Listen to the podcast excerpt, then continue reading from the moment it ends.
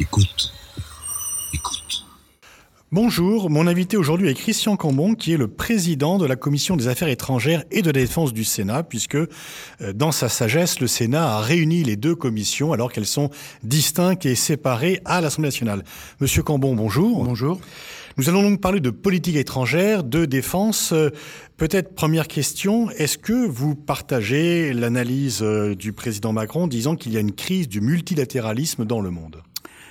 Ça, c'est vrai. Euh, il y a un vrai problème de multilatéralisme. On voit de toutes parts monter euh, les États-puissances euh, qui ne travaillent que pour leurs propres intérêts. On voit aussi les États faillis euh, qui euh, laissent la place euh, au djihadisme et au terrorisme. On voit des États trop faibles qui manifestement ne jouent plus la carte du multilatéralisme et ceci a des conséquences manifestes parce que on est en train de changer de logiciel. C'est-à-dire que toute la démarche qui s'était construite au lendemain de la guerre sur le thème plus jamais ça, il faut tous travailler ensemble, eh bien laisse euh, disparaître peu à peu et laisse apparaître des États qui ne fonctionnent qu'en fonction de leurs intérêts propres. Quelques exemples euh, illustrent cela. On voit un, président russe euh, qui, en dehors de toutes les règles de droit international, envahit un territoire qui n'est pas le sien, ou bien qui euh, euh, a pu envoyer, il y a encore des doutes, mais enfin très peu, des gens qui ont tenté de d'assassiner un opposant. on voit un dirigeant turc qui se promène en Syrie comme s'il était chez lui. On voit un dirigeant d'Arabie saoudite qui utilise les méthodes effroyables dont tout le monde a maintenant connaissance, un président chinois euh, qui euh, considère que la mer de Chine du Sud, euh, c'est une mer intérieure et qui, dès qu'un caillou émerge de l'océan, y met un drapeau. il est sûr que par rapport à ce spectacle, les pauvres démocraties, et singulièrement les démocraties européennes, qui ont du mal à travailler ensemble, ont beaucoup de difficultés à faire vivre ce multilatéralisme. Et si je suis d'accord avec l'analyse du président de la République, euh, je souhaiterais qu'on ne tombe pas dans trop d'angélisme, car les discours, c'est une bonne chose, que l'on dit à la tribune des Nations Unies, c'est toujours très bien, mais la réalité est bien différente. Est-ce que vous pensez que cette crise est structurelle ou conjoncturelle? Moi, je pense qu'elle est structurelle euh, et que l'on ne reviendra pas de sitôt euh, à ce que nous avons connu précédemment.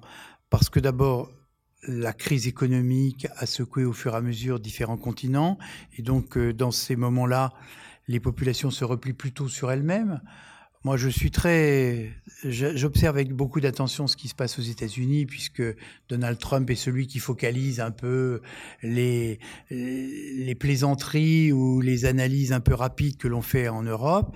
Mais je constate quand on va aux États-Unis, dans euh, les États de l'Amérique profonde, que c'est euh, euh, un sentiment qui est véritablement partagé par la population américaine qui dit euh, quel est notre intérêt de venir au secours d'une Afrique dont nous, qui ne nous apporte finalement pas grand-chose? Quel est notre intérêt de surveiller les transports d'hydrocarbures alors même que nous-mêmes n'en avons plus vraiment besoin? Et on, on, on, voit dans, cette, dans ce raisonnement euh, ce que M. Trump a dit au président Macron. Moi, j'étais à Washington lors de cette visite d'État, et il a dit, moi, je fais la politique de mes 59 millions d'électeurs. Et vous feriez bien de faire pareil du reste dans votre pays. Voilà ce qu'il a dit. Vous, euh, on, voit donc par rapport à ce paysage qui vous paraît durable, quelles sont euh, à la fois les marges de manœuvre de l'Europe et de la France. Et en, deux points, euh, vous avez parlé en fait de, de, de, devenir réalité. Est-ce que vous pensez que le président Macron est plus dans le dire et qu'il ferait passer au faire Et que devrait faire la France pour faire face à ce paysage extrêmement inquiétant? Ben, Quand le président Macron a été élu, il avait euh, une sorte d'alignement des astres qui lui était effectivement très favorable. L'Allemagne était en grande difficulté, n'arrivait pas à constituer un gouvernement. L'Espagne était aux prises avec euh, un séparatisme catalan. La Grande-Bretagne, bien sûr, avec le Brexit. L'Italie voguait déjà euh, vers des résultats d'élections que l'on connaît maintenant. Et finalement, aux yeux du monde, le président Macron apparaissait comme le point de repère sur lequel, autour duquel des initiatives européennes pouvaient euh, s'organiser. Malheureusement, je pense que ces chances ont peut-être euh, été dilapidées, euh, peut-être parce que entre le dire et le faire, il y a toujours beaucoup de... Nos dirigeants, d'une manière générale, ont beaucoup de difficultés.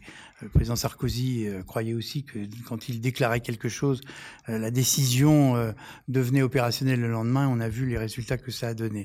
je pense en tous les cas qu'on a vraiment perdu un certain nombre de de chances, de cartes maîtresses pour réorganiser l'Europe ou en tous les cas anticiper la crise que connaît l'Europe en même temps que ces différents États-puissances se manifestent. Parce que l'Europe, c'est certes un formidable marché de près de 500 millions euh, de consommateurs, mais c'est un nain sur le plan politique. Nous sommes sortis littéralement euh, du radar euh, en Syrie, dans la résolution de la crise du Moyen-Orient, nous ne sommes plus véritablement présents dans les endroits où à la fois les grands enjeux économiques et géostratégiques se jouent. En revanche, on vient toujours nous chercher quand il s'agit de payer. Du reste, euh, aussi bien les Iraniens que les Russes nous ont dit, quand l'affaire de Syrie va être arrêtée et quand on va retrouver la paix, il faudra que l'Europe vienne payer la reconstruction. Ça, c'est pas possible. Et les Européens ne le supporteront pas.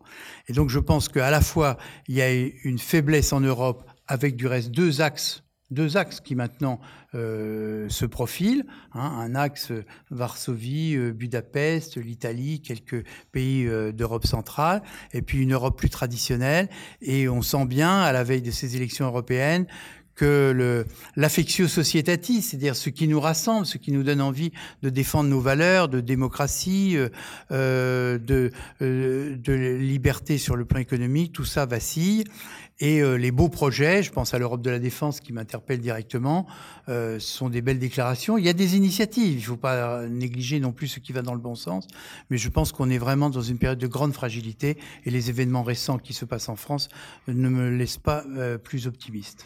Pour que l'Europe passe d'un statut de euh, global payeur à un statut de global euh, acteur, qu'est-ce qu'il faudrait faire? Est-ce que c'est la division? Est-ce que finalement il y a toujours cette ligne de clivage entre l'Europe de l'Est et l'Europe de l'Ouest. Qu'est-ce qui manque à l'Europe pour peser le poids qu'elle devrait peser? Il faut être unie. Il faut que l'Europe soit unie. L'Union européenne. Dans l'Union européenne, il y a Union et il y a Europe. Alors je pense que déjà, il faut se, il faut se prémunir d'une idée qui fait parfois son chemin, selon lequel il y a une Europe à deux vitesses. Moi, je suis totalement contre ce concept euh, qui hérisse les, ce que l'on appelle les plus petits pays européens, euh, qui voient bien que dans l'esprit des grands, on pourrait imaginer un premier cercle et un second. Je pense qu'il faut que l'Europe se réforme, il faut qu'elle réforme ses méthodes de travail, ses majorités, car on ne peut pas continuer à travailler à l'unanimité sur les choix futiles secondaires. En revanche, il faut que chaque pays soit considéré comme étant un partenaire. Je pense qu'il faut que euh, nous allions euh, un peu plus euh, un, un, peu plus vers le réalisme politique.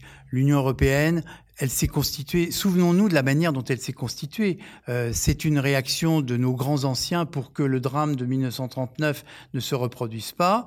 Elle part d'une union économique, hein, ça commence par la communauté du charbon et de l'acier, puis après euh, vers l'union économique. On a fait un troisième pas avec l'union monétaire, mais on voit bien que sur l'union politique, les choses sont difficiles parce qu'entre-temps, la crise a fait ressurgir non pas les nationalismes, mais les nations. Et euh, les peuples d'Europe euh, voient finalement euh, un continent européen qui s'occupe d'eux pour leur ennuyer la vie quotidienne, l'avalanche de normes qui les frappent dans tous les domaines, et elles voient dans le même temps que les grands sujets, immigration, sécurité, euh, chômage ne sont pas véritablement, ne trouvent pas de solution par une vraie politique européenne, ce qui crée en quelque sorte une sorte de, doute pour ne pas dire plus, vis-à-vis du concept européen qui risque malheureusement de se manifester lors des prochaines élections européennes euh, de mai prochain. On a un peu un paradoxe parce qu'il y a effectivement une désaffection, une fatigue de l'Europe euh, des concitoyens qui, comme vous venez de le faire remarquer, risque d'être très visible aux prochaines élections européennes. Et en même temps, l'Europe reste attractive pour ceux qui sont en dehors. C'est finalement, les réfugiés syriens ne veulent pas aller en Arabie Saoudite, c'est plutôt en Europe qu'ils veulent venir. Les pays qui sont éligibles multiplient les dossiers de candidature. Comment expliquer ce, cette, euh, ce paradoxe, cette contradiction entre une Europe euh, comme étant répulsive par ses propres citoyens et attractive par ceux qui sont en dehors bah, Vu de l'extérieur, le niveau de vie euh, de sécurité, euh, le niveau de consommation, le niveau de protection, le niveau de santé publique, d'éducation est quand même euh, paradisiaque. Hein. Il suffit de voyager un peu comme on a l'occasion ici ou là de le faire pour comprendre la différence qu'il y a entre vivre une vie en Afrique ou dans certains pays d'Asie ou d'Amérique latine et de voir la différence qu'il y a avec nos propres pays. Mais nous, nous sommes un continent euh, euh, peut-être trop nanti, peut-être trop protégé, peut-être trop sûr de lui-même. Et dans ces conditions, euh, la moindre crise, on est tellement habitué à tous ces conforts, avoir la meilleure éducation pour les enfants, avoir une santé très protégée que finalement, les moindres difficultés ne sont plus supportées. De surcroît, je pense que malheureusement, une forme de libéralisme, je dis bien une forme excessive de libéralisme et d'un capitalisme sauvage, a fait en sorte que ceux qui dirigent véritablement l'Europe et les grands continents, euh, euh, notamment les GAFA, c'est-à-dire Amazon, etc., ils ont pris la main, euh, ils n'ont aucun visage, ils gagnent beaucoup d'argent et ils portent, me semble-t-il, un coup à nos démocraties, au sens où je ne suis plus tout à fait sûr que nos, nos propres dirigeants soient totalement maîtres de la situation. Quand on regarde en détail euh, euh, la manière dont Google a absorbé euh, une part de, de, la connaissance, une part de la liberté, une part, du, une part de la décision économique, eh bien, je pense que tout ceci crée un véritable malaise. Et comme nous sommes dans une période de changement de logiciel, il y a des gens qui suivent, c'est ceux qui s'en sortent, et il y a des gens qui ne comprennent pas et qui se sentent rejetés, qui se sentent déclassés. Et il n'y a rien de pire. Les manifestations de Gilets jaunes que l'on vit en ce moment, ce sont c'est très intéressant de voir les renseignements que l'on a sur ces gens. Euh, il y a des gens qui ont un emploi, qui ont une famille, qui ont des enfants, mais qui simplement se disent que leurs enfants vont peut-être vivre moins bien qu'eux-mêmes. Mmh. Et ça, je pense que c'est une, une prise de conscience qui est absolument insupportable et qui peut ouvrir le champ à toutes les protestations et peut-être à toutes les violences. Donc, euh, entre la vision que peut avoir un Africain euh, ou un, quelqu'un du Moyen-Orient de cette Europe euh, dont il se projette euh, un spectacle idyllique et la réalité que nous vivons, qui est une réalité très dure. Il y a des gens qui s'en sortent très bien, il y a des gens qui souffrent beaucoup, y compris dans notre pays, on le voit aujourd'hui. Je pense que c'est ça qui crée cette crise intérieure et qui fait que pays après pays en Europe, on a l'impression que tout le monde est en train de se déstabiliser. Vous avez fait référence aux, GAFA qui prennent un poids de plus en plus important. La Chine a aussi les siennes propres. Est-ce que l'Europe n'est pas un peu en retard?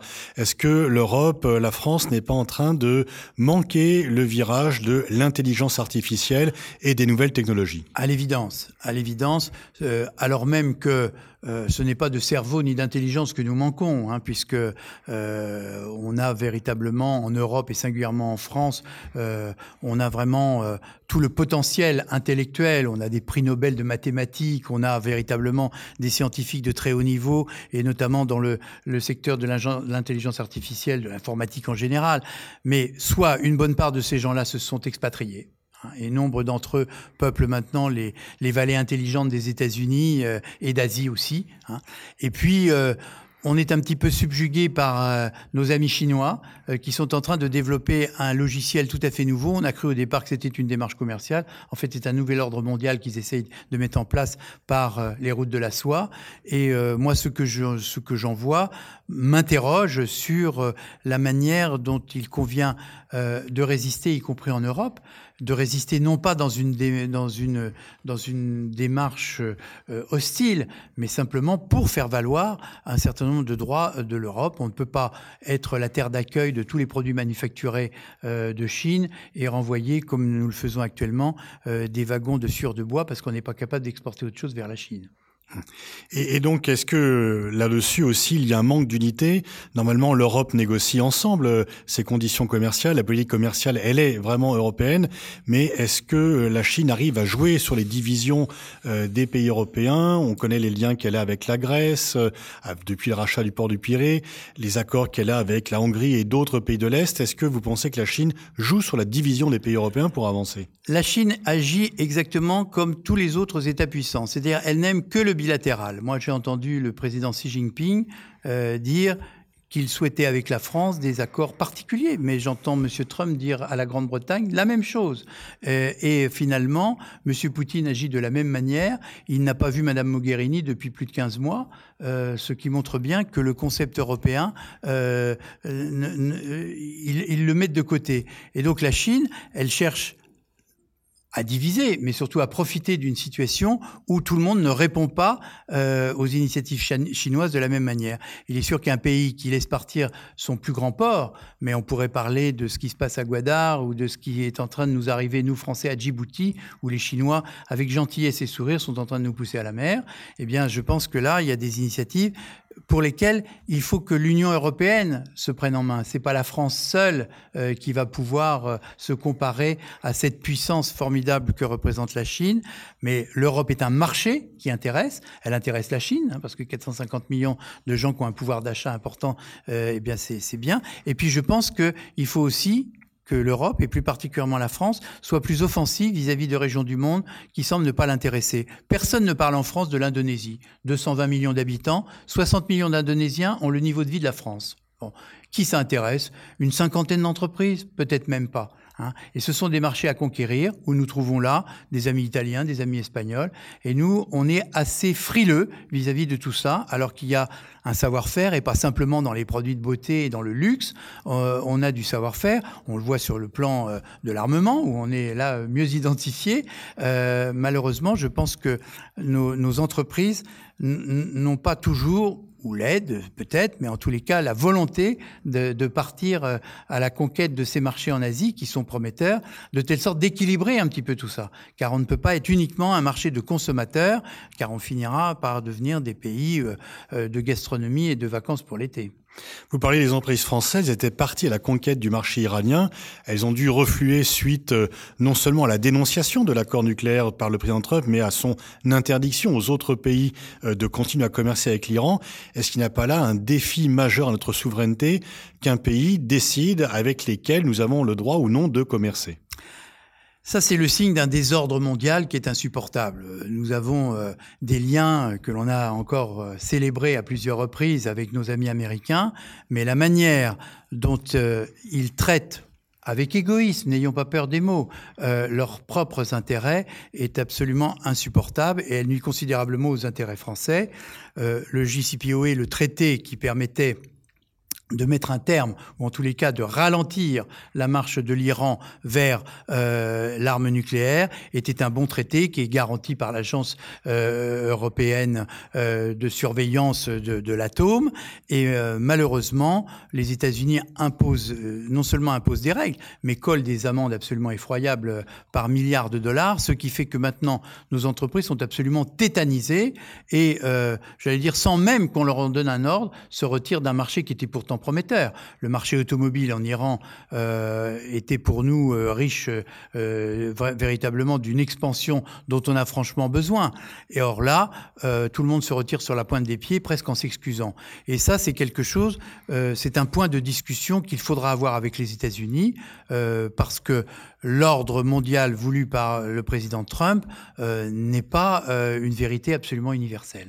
Madame Mogherini a parlé d'un véhicule spécial pour continuer à commercer avec l'Iran. Est-ce que ça vous paraît crédible ou est-ce que la partie vous semble d'ores et déjà jouée Sur le plan des principes, c'est intéressant comme démarche. Sur le plan de la réalité, je, je n'imagine pas que ce système euh, fonctionne par des espèces de, de face à face euh, par pays interposé, euh, parce que d'abord c'est très compliqué et deuxièmement, il ne faut pas prendre les Américains pour des gens stupides. S'ils veulent vraiment pas que vous commerciez avec les États-Unis, s'ils s'aperçoivent que par l'intermédiaire d'un pays tiers, vous leur achetez du pétrole, ils finiront par vous attraper par les ailes. Donc de toute façon, je pense que c'est un, c'est, nous soutenons cette initiative, mais franchement, je ne lui vois pas beaucoup de développement.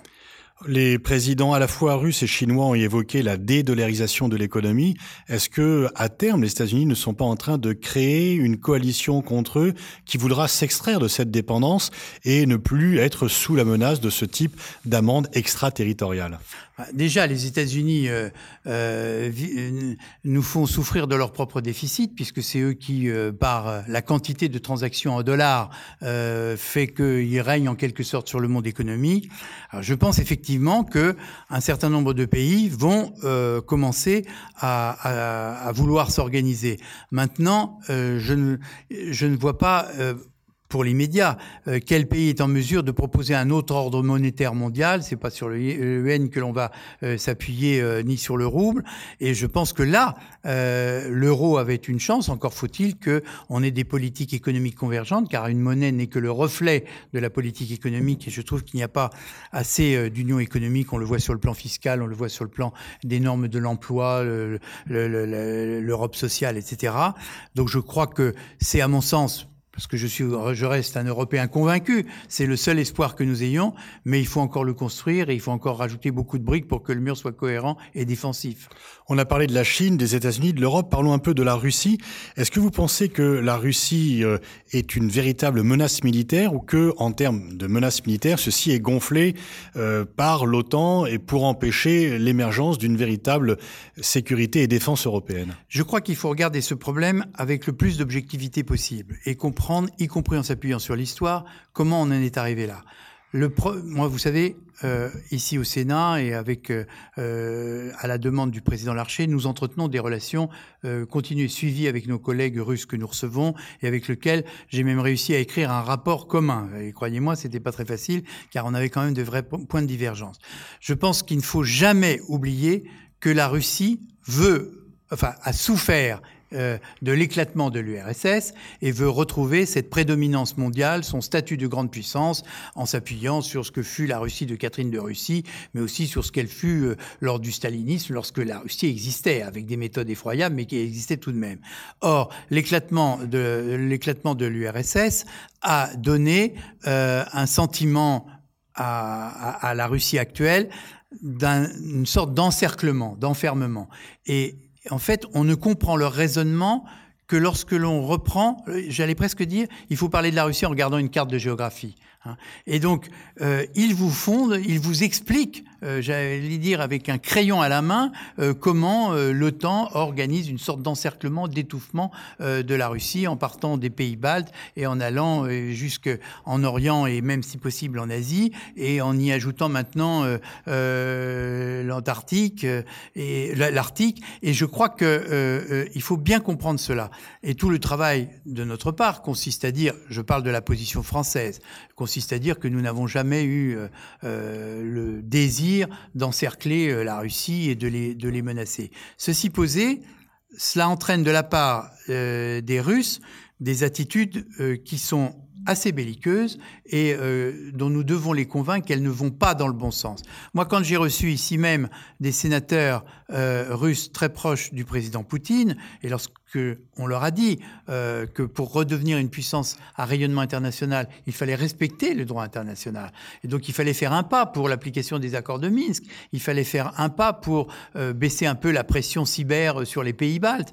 Euh, on a l'impression d'être euh, écouté. Est-ce qu'on est entendu? Les récents événements de mer d'Azov euh, nous montrent même si l'Ukraine n'est pas non plus tout blanc, tout neige dans cette affaire, mais nous montre que l'on utilise euh, les vieilles prérogatives de puissance quasiment du 19e siècle, où on éprône encore sous les yeux des caméras et des navires, euh, ce qui n'est pas franchement la meilleure méthode pour euh, dialoguer et discuter.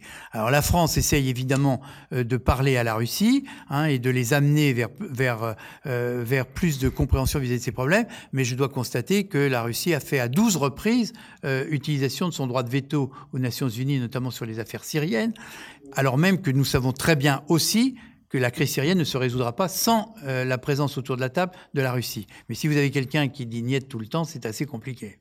Pour conclure, euh, Monsieur le Président Cambon, cet entretien, est-ce que vous pensez qu'en termes de politique étrangère et de défense, il y a un clivage droite-gauche en France, euh, ou un clivage, ou est-ce que ce clivage passe par d'autres euh, liens?